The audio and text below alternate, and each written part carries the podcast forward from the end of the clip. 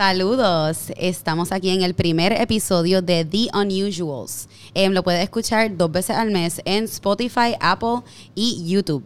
Em, le damos las gracias a Viceversa por este furniture tan cool. Y pues eh, a Freak Studios por estar aquí presente y grabar todos nuestros podcasts que van a ser parte del channel de Freak. Así que aquí estamos con mi primera invitada, Rosa Malia. Es una DJ, artista, compositora, de todo, ¿verdad? Yes. Cuéntanos un poquito de ti, Rosa Malia. Soy músico y soy DJ. Toco piano desde pequeña y este me empezó a gustar la música electrónica en como, cuando tenía como 13 años, like teenage, preteen years. Escuchaba mucho Lounge by the Moon en Alpha Rock, que es como que música electrónica, así wow, como trip eso es hop. alternative. yeah, so I liked um, all these like sounds, sound design. Llevo jogueando cuatro años aproximadamente. Y yeah, I'm a performer, musician, composer. Like I love music. I love playing music and hearing it. ¿Y tú crees que esa música cambia a través de, de dónde estás eh, performing o del espacio o de con quién estás performing? yes, definitely. I like to get really into it, like into the psychology of the performance. Y, por ejemplo, pensar quién está tocando en el lineup también, a qué hora voy a tocar, cuántas personas van a estar en el en the, in the audience, porque no es lo mismo quizá un guiso donde hay 20 people where there's like a thousand people. Yo me dejo llevar más también por el sistema de sonido. Por ejemplo, there's this DJ that I really like called Richie Ahmed, and he had a leí un quote de él en, en una entrevista que él dice, "You need to learn how to play the sound system." And that blew my mind because I'm like, I really believe in that. Um, porque no es lo mismo tocar con una bocina sencilla, tiene una, el setup normal que hay en todos lados, que es como que una bocina y hopefully some bass, like a little sub subwoofer when you're playing that, it's not the same as playing on a main stage for a thousand people. You have, Have you done that? Yes, I have. Tell I've been I've been lucky enough to to perform in like all kinds of venues. Uh, specifically, like I've I've been able to do main stage gigs, and that happened because antes de ser DJ, yo tocaba mi, mi música en vivo y tenía mis composiciones. Y que tú no eres un DJ Eh, dándole a cuatro botones. You're- Yeah. You're the real deal. I like to perform. Me gusta tocar keyboard. Me gusta como que ese live show aspect. Like I, there's, it's such a high. Like Así que being on siempre en stage is esa like- uncertainty de que you have to get it right. Sí, y, y lo que más me gusta también es el proceso de uno prepararse para, para hacer una, un show. I, like you have to like I come up with like a concept of what I want to do, how I want to do it, y yo ensayo. It's art because that's what I Yeah, do. So yeah. it's art. So the preparation is also like Mm-hmm. really fun. Like I find that that process to be very enjoyable. Una persona me dijo lo mejor de un viaje es la preparación del viaje. Exacto. Eso es como que, que no sabes qué va a pasar, que, quién va a estar allí, le- me va a gustar, me va a quedar bien, estoy preparada. Esa, ese, ese proceso para mí es lo más bonito de, de Yeah. crear algo. and that's kind of what I do. I, I imagine everything that could go wrong. I'm like, okay, Obviously, si se me queda un attacks. cable, si se me si se me apaga esto, si esto de repente para de funcionar, eh, si se me olvida la, la ¿Qué haría? letra. De momento se apagó todo y tú ahí. ¿Qué? I mean, knock on wood, that hasn't happened. Yeah. I used to get really nervous about that stuff, but now, como he trabajado también en producciones y he trabajado en los behind the scenes, I don't get so freaked out because I know it's like people can be patient, the audience can like wait. Yeah, Como que and mira, if it happens, it's not your fault. tú sabes, pues como que pues hace el problem solving and then you go back into it. But anyway, I started I, I was used to do live music y lo que hacía era que cogía mis pistas and I would mute like the keyboards or the guitar and like the vocals and I would on stage I would trigger the song, I would uh, play the song y encima le hacía como la guitarra o el keyboard quién y, y cantaba. Yes. Oh my God, ella amazing. Ella Yeah, también. Ella she's a one man one-woman band. band. Yeah, so it I said man. Yo, no, no, dije man. One woman man. One band. woman band, yeah. So it was that como same concept. One woman band. band One woman man. so I was kind of that. You know, sometimes I would collaborate uh, with a drummer because I love, me encanta la percusión. So a veces tenía amistades que me acompañaban en drums cuando tenía que hacer un show un poquito más interesante, que no era algo tan unplugged, o sea, cuando era algo más tarima, qué sé yo. But anyway, I started DJing, and shortly after I started, I already had experience in the music industry, como que en el, en el círculo, y me conecté con productores de eventos de, de electrónica, and they took an interest in me, and I'd only been DJing for a few months. Y de repente me, da, me recibo una llamada de la producción de Hennigan Oasis, de cuando vino David Guetta. I was there. Anyway, I saw you. yeah. I remember where I was exactly. Estaba de camino a Guaynabo en el tapón este de, de plaza, al frente de plaza. And I was like, I took the call, I was driving, and they're like, hey, mira, vas a estar en Puerto Rico el 17 de septiembre. Sí, porque- no, Es estoy que, touring the es world. yeah, yeah. Let me check my schedule. and they're like, oh yeah, you know, because uh, we want, we're, there's a slot for opening up the stage for David Guetta, Heineken Oasis, whatever. And I was like, oh yeah, that's great. And they're like, yeah, can you do it? And I'm like, yeah, yeah, sure, let's do it for sure. De- déjame- okay, déjame yeah, see you. Like hang up, and I'm like, Freaking out. wow, this is happening. I was really nervous. I couldn't eat. Um, y- That happens, but it's fine. Yeah, it- I, I loved it. Y lo que me encantó de, de tocar en ese tipo de tarima, en una tarima grande con un sistema de sonido grande, es que you can be really loud. Like I was saying, you need to play the sound system. So in that kind of stage, you have a lot of bass. You have a, a lot of bass, like stacks of uh, Sí, es que eso, es como, subwoofers. eso es como que lo que hace a la, a la gente sentirlo bien brutal. It- It's very physical. Uh, electro- uh, dance music is very me encanta el deep house. I love it. yeah. So I was, you know, I prepared something for that. Y aprendí también de, de los behind the scenes, que creo que para mí es- súper interesante cómo se organiza un evento desde la idea. Like, from the moment you have, oh, you know, why don't we, like, have this concert and we bring David Guetta? Yeah, like, the whole process, it takes so much effort to pull off something like that. And I really appreciate big, like, I, I appreciate production now and I know what it takes and a lot of respect to producers because it's really complicated. So I, I like to kind of like get there early and like set up y ya como que ver vestida todo. con el outfit ready o Hago un outfit change usualmente, como que llego, do? llego en mi outfit de, hey, I'm gonna set up, me voy a doblar y tirarme en el piso y conectar el cable y cambiarlo. Yo me acuerdo que ese whatever. día tú tenías dos donitas, ¿verdad? Sí, Yeah, sí, ese- tenía algo azul. probably I love blue, so no Yo me doubt. acuerdo de lo que tú tenías en el party de FemForce. Right. And that's why I have this jacket on. Porque nosotras dos éramos las únicas locas en un evento en Puerto Rico, en el calor. Y tú estabas adentro, así que tú tenías airecito. Yo estaba afuera live painting. Oh pero a mí. Volcom me había dado este jacket y yo, yo me tengo que poner este jacket, esto está brutal, yo voy para allá. Obviamente lo tuve puesto como por cinco segundos porque si no, I was gonna die. Para fotos. Entré después de que terminé de pintar y te vi ahí tocando con otro jacket de pelo. Y yo, oh my God, that's my girl. Yeah. O sea, unusual. Yeah, like you came over and you were like, oh my god, we took We a have the same picture. Like, y tú ahí, "Uh-huh, yeah, we do. Who are you? Y yo, you'll meet me later. Don't worry, I'll get back to you. it was really dope. Yo me voy a quitar esto ahora porque me estoy muriendo.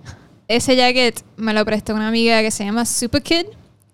And she is a awesome photographer and she's A got mí me encanta su great great style and she helped me a lot with a couple of outfits como que consulting y como que ven a mi casa uh, look at my closet. And then we pick some pieces out. So that piece I picked out from her. Entonces, ¿cómo tú crees que la gente vibea con tu música? Ya tú vas preparada para decir, ok, I'm gonna make people feel like this tonight. that has kind of evolved for me porque me iba imaginando how I would feel as a dancer. Because I started DJing because I'm a raver so I come from the dance floor Really? to yeah like I'm- creo que every DJ comes from the dance floor, right? yeah like cuando me estoy preparando yo me imagino como Tú siendo como una persona, persona en audience. crowd. How would I like to be taken on this journey? So I call it a musical journey. I like to like have an intro. I get into it. I'm climax point, and then it goes like an outro. Y, y Mm. siempre tengo una canción. I always think of the first song and the last song. And then the stuff in between, like I kind of at the at at first, since I wasn't so technical at mixing, like that's something that you grow into. Es como, como aprender el piano, tú vas como que en lo mm, básico primero. Pues yo cuadraba todas las canciones exactamente, como que voy a tocar esta canción primero y en este momento voy a transicionar a esta otra. segura de que está, tienes Yeah, tiempo it was like my contado. clutch, you know, and I went on like that for a bit. That was like when I would first DJ, like estaba así súper cuadrado. Pero ya hoy en día yo lo que planifico es como te dije, the starting song and the end song, and I I do plan like the bulk of music that I want to play. I hate playing the same thing like more than once. Like I, I no tengo DJ paciencia para eso. diferentes. Most of them, yeah. I might repeat like one or two songs that Ajá, are like pero tú really nunca has good. tocado el mismo show twice. No, I can't. Like Is I that really normal? Because I don't know about it. Hay DJs que sí, que... Bueno, Um, imagino que la- los artistas cuando están touring, pues, tocan el mismo concierto over and over and Yeah, over and over. I think there's both. There's because I know other DJs. For example, Seth Troxler. He's like one of my favorite DJs, and he's like an international super DJ. Y anoche leí una entrevista de él que salió esta semana y él comentó de eso. Él dijo como que I can't play the same song, aunque estoy, aunque esté en tour, I can't. Pero sé de colegas que tocan el mismo set cuando van en diferentes ciudades. So it's very subjective. Yo no puedo porque no lo soporto. Como que I get bored and I'm like, oh God, this. Como que it affects my mood when I'm up there. So I like to surprise myself. También a mí algo que me que me guide is wanting to find the perfect song. There's like this search for like the eternal search for like Sí, you get it y, y después, igual que And cuando I'm escuchas una canción en la radio, te encanta, estás con el beat todo el tiempo, pero ya después de que la escuchaste 100 veces, es como Yeah. que ya me la aprendí, ya it's not exciting anymore. Yeah, so I feel that way. So what I do is I just kind of always try to have new music. I'm always listening to um, DJ mixes on SoundCloud, Mixcloud, y de ahí pues voy extrayendo pensando en el, en el show, como que qué puede funcionar. Por ejemplo, si quiero hacer un gig un poquito más after hour, pues escucho cosas como más techno, más, un poquito más pesaditas, más moody, and I'll like take from that. So I'll create like a mood playlist, but I won't be specific like this song first, whatever. And then I'll just improvise. And, you I create s- other stuff too, right? yeah, and I always surprise myself with the mixing. I love mixing. Like I think the art of DJing is not only selecting music, but it's selecting the song, selecting the moment to play it, and knowing how to mix it with whatever, like cómo salir de una y entrar en otra. Y a mí me encanta escuchar eso, como que cómo se hace la mezcla. Y además de música, tú haces otras cosas. You Yeah. create sounds, right? Tell us about that. Yeah, I have in uh, audio post production creative studio. Which we just decided que she's gonna do my new intro. yeah, I'm gonna be doing the jingle for the unusual show. so uh, it's called Dungeon Jams porque empezó en el sótano de la casa de mis papás, que era como una cueva. You never know what time it was. It's super dark. And um, my friends would come over with their instruments and we would just start jamming. Jamming is like improvisar. Y tus papás arriba, they're okay with it. Actually, yeah, they were like sometimes when I had the drummer, some- they'd be like, that you "Oh see in my god, movies." motherfuckers!" It'd be out. O sea, nosotros estábamos horas, horas ahí. ta, ta, ta, ta, ta, ta, wah, wah, wah. I'm sure they were like, "Oh god, stop!" But they were they were nice. They're, my parents are supportive of of what I do, and my whole family is really supportive of my music and everything. So, you know, they were like, "Uh, whatever, we'll let you be." Y pues Dungeon Jams is kind of like my business platform to to to make music. Hago sound design, composiciones, eh, music supervision, which is like anything to do with like ma- syncing up audio with like a visual media. So I've done like commercials, short films. Tengo un anuncio de medalla. Tengo un Okay. anuncio de medalla about me sound designing actually. Wow, also. that's amazing. I So- haven't seen that one. yeah. Colombia. So I don't just like one thing, you know, in music. I just I love music. And that is pretty unusual. And that's why. Yeah. Um, yo te voy a hacer unas preguntas inusuales. Que para que Ok. sepas, cuando yo hago un dibujo, pues yo le hago estas preguntas eh, inusuales a la clienta y ella las contesta para entonces yo saber cómo hacer la versión inusual de ella a través de mi arte. Así que voy a comenzar con la pregunta número uno. ¿Cuál es el lugar más loco en el que tú tocarías música? I've always wanted to do like a warehouse party porque a lot of the DJs I like it's like they're from the UK, I don't know, I guess. That's where the rave scene really kind of spurted up in, in the late 80s, 90s. Y ellos lo que hacían es que cogían abandoned spaces, abandoned warehouse in the middle of freaking like nowhere y montaban, eran como que hacían un secret party, montaban un sound system. So, illegally. Yes. Eso es Sí, sí, sí. It was like kind of like Eso existe todavía. One bar. no, existe Have you the been there? one, It's amazing. existe the one en Calle Loíza que creo que es Ah. como Es más o menos lo mismo. I'm, I'm assuming it's kind of they kind of have the same logo, so I guess ¿De it's verdad? it's just kind of like the same ¿Dónde thing. estará el otro? ¿Estará eso vivo? Yo creo que después Yo de pas- María. No, it's uh gone. Damn, yeah. Pero that was an amazing place. Yeah, the one, and there was actually a place called Warehouse en Santurce. One y, the, y Warehouse fueron como que mis primeras experiencia underground, like underground partying, like after hour. Because before that, I'd been to Electric Daisy Carnival. Sí, that's what I did Los too. parties de drum and bass de uno entra a la Moisty. como que Ajá. Y después entré, estos pares y uno. entré mm. after hour and I fell in love. I was like, I love this culture. I love this scene.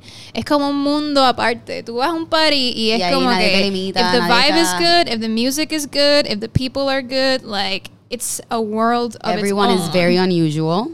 Yes, I've 100%. seen some Ahí no hay una unusual- persona con una camisita y una corbata. unusual. Y si tiene una corbata, pues probablemente it has fur on it. That's what That's why I rave. love it too. That's what rave is about. Por eso lo de peace, love, unity, respect.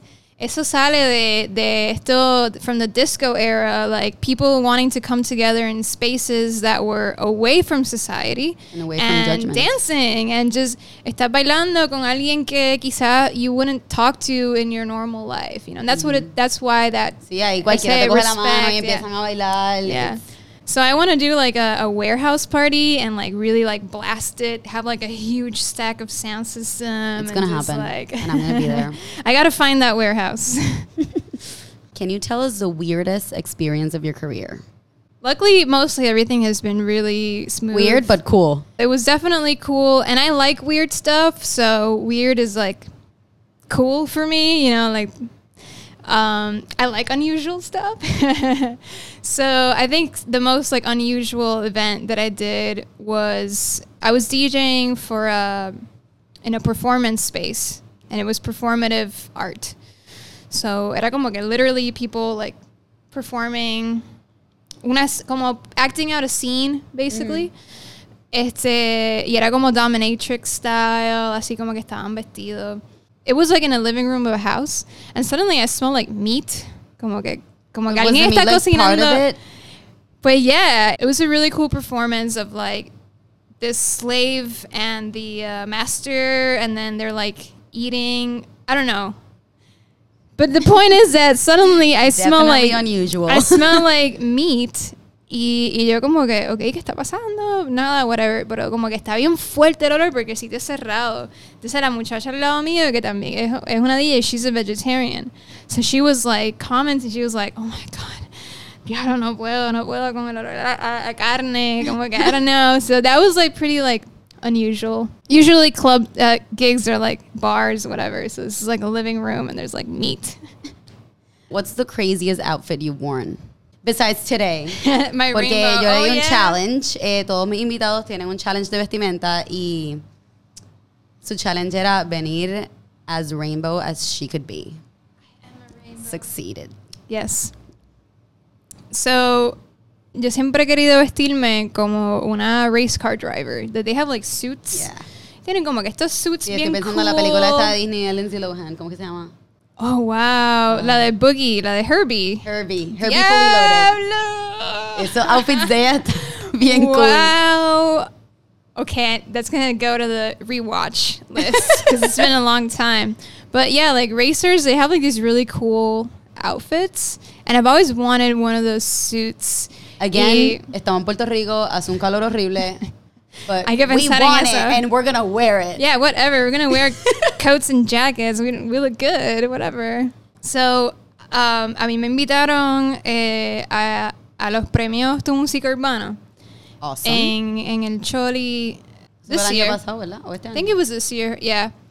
Y me invitaron eh, Kia, like the cars, Kia, and they were oh, gonna have. so you're like, yeah, perfecta it was like it was like a couple of like influencers and like whatever, and I got like selected to go like VIP con Kia, and like estaba como que Margarita Álvarez, Natalia Lugo. Este, había, había par de like really cool people, and then I was like, hell yeah, I'm on board. So I wanted to wear the race suit because it was like a car thing. So I was like trying to find one. I looked on Amazon, I looked everywhere, eBay, like I couldn't find Doll one. skill. Próxima vez, doll. Ahí hay anything you could find, the craziest Oh, things ever. good to know. Dollskills.com. Yeah. Skills con Z, Skills. It's Skills crazy. that kills. Awesome. basically. So I couldn't find the suit, and it was like really short notice too. I was like, damn, like I couldn't really wait for it to be- be shipped, really. So le pedí a mi amiga, Super Kid. I was like, do you have anything kind of like that? Because I knew that she had like a checkered, como que esto white and como los flags de racing, que son negras y blancas checkered. como Vans, flow. Yeah, yeah. So I was like, I kind of knew she had that. And I went over to her closet y escogí un outfit que era como que todo checkered y como que una camisita kind of like see-through-ish on top of it. I don't know. It was like a really cool outfit. And it, I, I looked unusual. Um, I walked the red carpet. Y tú ahí. Where's my helmet? Where's my boots? Yeah, y como que I saw a bunch of celebrities, like John, yo me tomé una foto con John Zeta. I was in part with like my checkered outfit. That's on my Instagram, that photo with the checkered outfit. Yeah. Em, ok, ¿cuál sería tu karaoke song that you would always pick si estás en un jangueo? Okay. Yes, there is one that I always pick, literally just that one, and it's Paper Planes by ah. MIA. That's a great one. Fly like paper, get high like planes. If you catch me at the border, I got pieces in my name. If you come around, hey, him a day. I get one done in a second if you wait. Em, pues en ese tema vamos a estar haciendo un jueguito que va a constar de unas unusual songs que nos van a poner and we're gonna have to guess what song is it. I love So that. that's what's coming up. Let's do it. The unusual show. Let's go.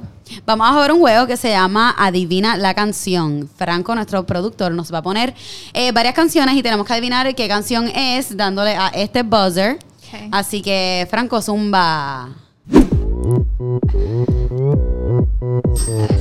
Oh, Actually, I don't know the name.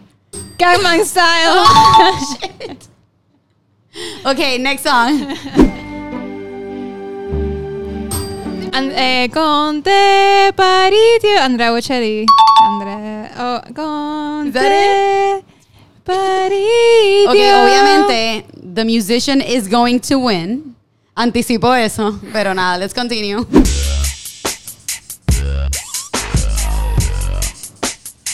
Oh, wait.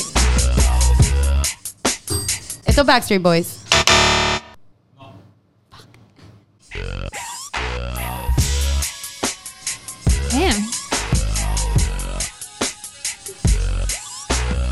Britney Justin Timberlake. Did we time out? By Ginuwine. Ah, That's a hard one, man. Okay, that's, that's not mainstream. okay, próxima. that's unusual. It is. Suena como de los 80s. I'm gonna take a guess. Is this uh Tame Impala? Damn. Damn.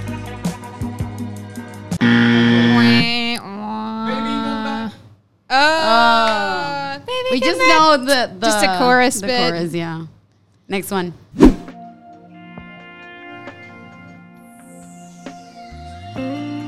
Chayanne. Ah, I, I don't know the name of the song, pero era Chayanne.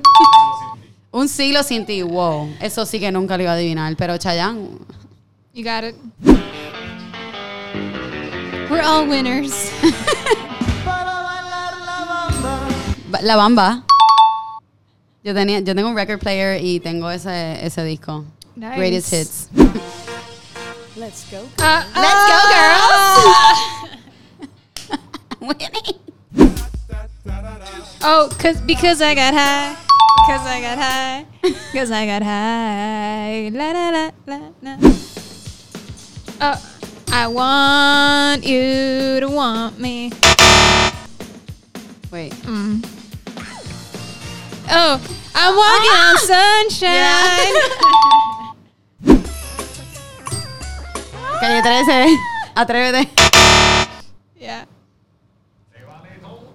I got Ah, the no es sandwich. That's how atrévete. chicha. Se vale todo. I lost. You won? Okay, well, she won. She's a musician, expected. We're all winners here. well, thank you for doing this game with me. Y ahora vamos a ver la parte más cool, yo pienso, de este podcast, de este unusual show, que va a ser una improvisación de Rosa Malia. So ella va a traer su keyboard y va a improvisar como por 30 segundos. And it's gonna sound fucking amazing. So, wait for that. Awesome. Thank you. Como prometido, una improvisación de Rosamalia. Yo voy a decir una palabra y ella va a continuar el ritmo. 3, 2, 1. Aguacate. Aguacate. Aguacate. Aguacate. Aguacate. Aguacate con ropa vieja. Aguacate con ropa vieja y arroz. Y arroz, arroz con habichuela.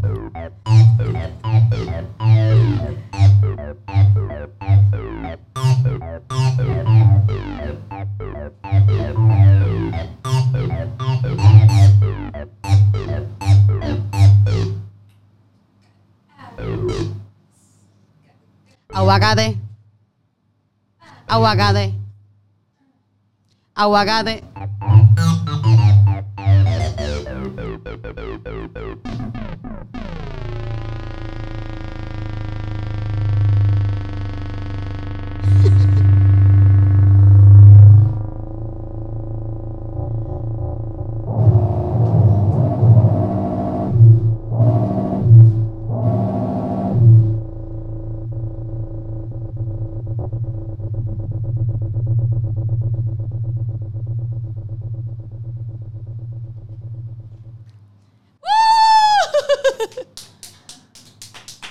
Gracias, Rosamalia.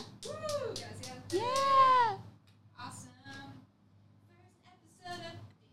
Usual show. Let's go.